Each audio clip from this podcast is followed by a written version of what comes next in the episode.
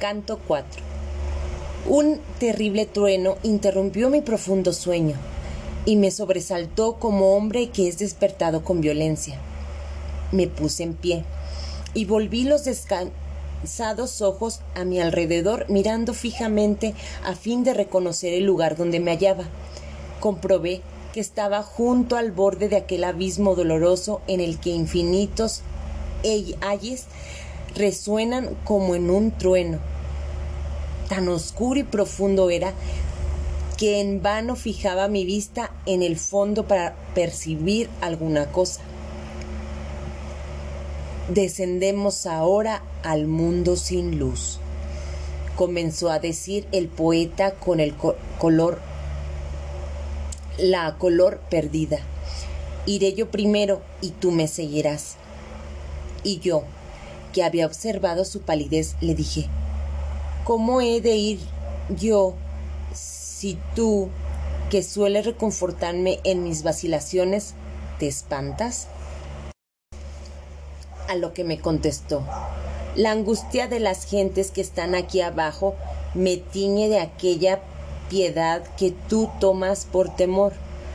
Vamos adelante, que el camino es largo y nos obliga a no perder tiempo.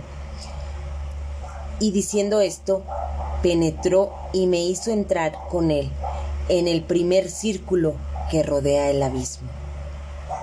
Ahí, por lo que se oía, no había quejas, sino solo suspiros que hacían temblar el aura eterna y que procedían de la pena sin tormento de inmensas turbas de niños, mujeres y varones. Y el buen maestro me dijo, no me preguntarás qué espíritus son estos que estás viendo.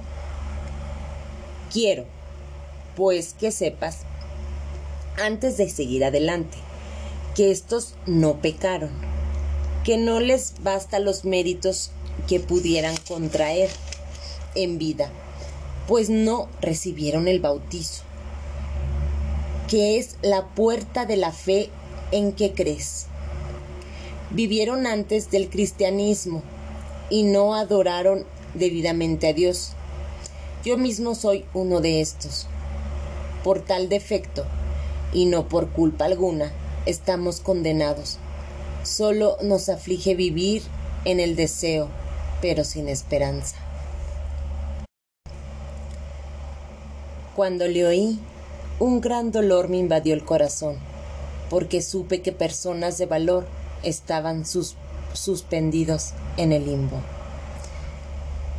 Dime, maestro mío, dime, Señor, comencé a decir para afirmarme en aquella fe que vence todo error. Algunas almas han podido salir de aquí por méritos propios o por los de otros y alcanzar la bienaventuranza. Y él, que comprendió mis palabras encubiertas, respondió yo era nuevo en este estado cuando vi llegar a un señor poderoso coronado con la señal de la victoria.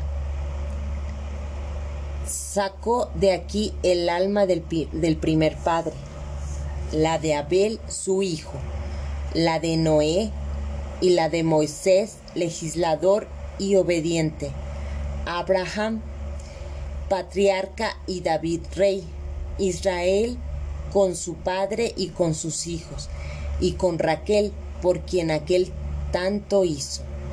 Y a otros muchos sacó y les otorgó la bienaventuranza. Y quiero que sepas que antes de ellos ningún espíritu humano se hubo salvado.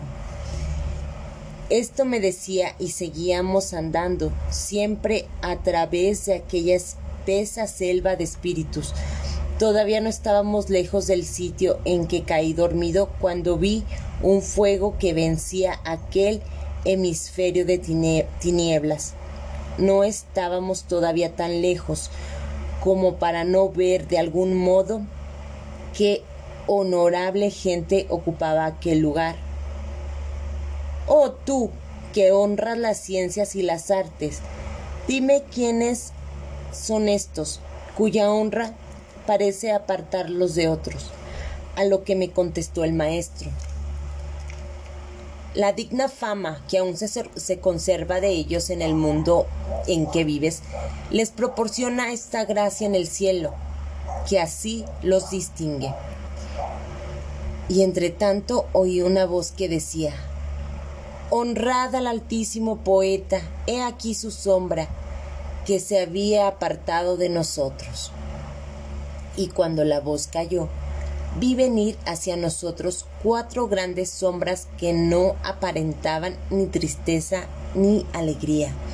El buen maestro comenzó a decir, Mira que viene como señora delante de los tres con una espada en la mano.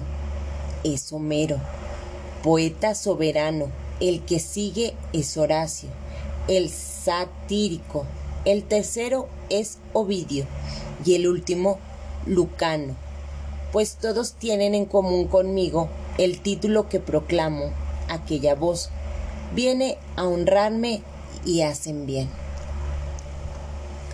Así pues, ve reunida la bella escuela de aquel señor del sublime cántico que vuela sobre los demás como el águila, y cuando hubieron conversado entre ellos algún rato, se volvieron hacia mí con gesto de saludo, y mi maestro se sonrió.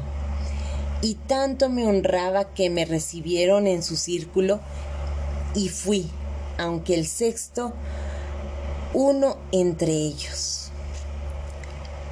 Así seguimos caminando hasta la luz, hablando de cosas que es bueno callar así como era bueno hablar de aquel lugar donde estábamos. Llegamos con esto al pie de un noble castillo, siete veces cercado de un alto muro y defendido alrededor por un hermoso arroyo. Pasamos sobre este, como por tierra firme, y con aquellos sabios atravesé siete puertas para llegar a un prado de fresca verdura. Ahí se encontraban gentes de mirada lenta y grave, y de gran autoridad en su semblante. Hablaban poco y en voz baja. Nos retiramos a un lugar abierto, luminoso y elevado desde el que podía ver toda aquella muchedumbre.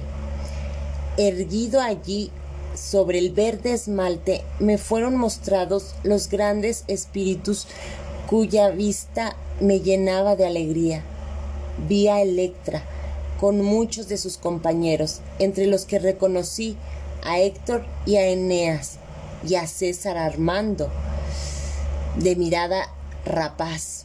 En otra parte a Camila y a Pentilesila. Y vi al rey latino sentado junto a Lavinia, su hija, y vi a Bruto, el que expulsó a Tarquino, a Lucrecia, a Julia, a Marcia y a Cornelia. Y en lugar aparte solo vi a Saladino. Después, levantada algo más la vista, vi al maestro de quienes se cuenta entre la familia filosófica, a quien todos admiran y honran, y más cerca de él que los demás, vi a Sócrates y a Platón, y vi a Demócrito, que afirmó que el mundo es obra del azar, que a Diógenes, Anexágoras y Tales, Empedocles, Heréclito y Zenón, y Viadis Córides, el buen conocedor de las cualidades de las plantas medicinales, a Orfeo, Tulio y Sino, y al moralista Séneca al geómetra Euclides y a Ptolomeo, a Hipócrates, a Vicena y a Galeno y a Averrores, que hizo el gran comentario. No puedo hablar aquí de todos porque me obliga el largo tema y muchas veces las palabras empequeñecen el asunto. Pronto, de la compañía de los seis se separaron dos y el sabio guía me llevó fuera de aquella quietud, pero otro camino hacia el aura temblorosa y llegó a un sitio donde nunca nada luce.